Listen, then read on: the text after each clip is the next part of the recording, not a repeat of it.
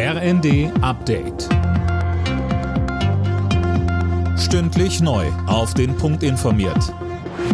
Ich bin André Glatzel. Guten Abend. Auch einen Tag nach der Messerattacke in einem Zug zwischen Kiel und Hamburg sind viele Fragen offen. Eine 17-Jährige und ein 19-Jähriger waren getötet worden. Der mutmaßliche Täter sitzt mittlerweile in U-Haft. Sein Motiv ist aber noch völlig unklar.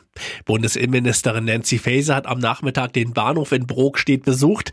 Auch sie will eine schnelle Aufklärung. Aber Jetzt geht es erstmal darum, den Familien der Opfer zur Seite zu stehen und es gebietet in der Tat der Respekt der viel zu früh ähm, so je aus dem Leben gerissenen jungen Menschen insbesondere, jetzt erstmal allen zur Seite zu stehen, für sie da zu sein und dann aber auch sehr schnell aufzuklären, wie es dazu kommen konnte.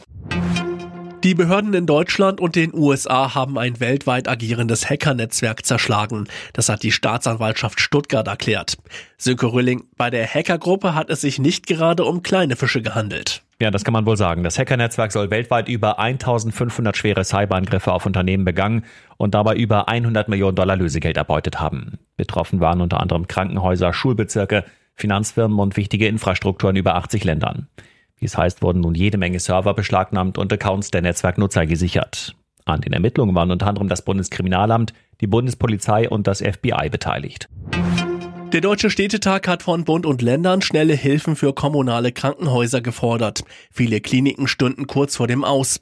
Es müssten jetzt Überbrückungshilfen und neue Investitionen her, so Städtetagsvizepräsident Burkhard Jung bei einem Treffen des Kommunalen Spitzenverbandes in Chemnitz.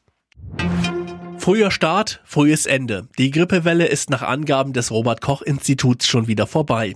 Sie endete bereits in der ersten Woche des neuen Jahres, heißt es, aber Ansteckungen gibt es natürlich weiterhin. Alle Nachrichten auf rnd.de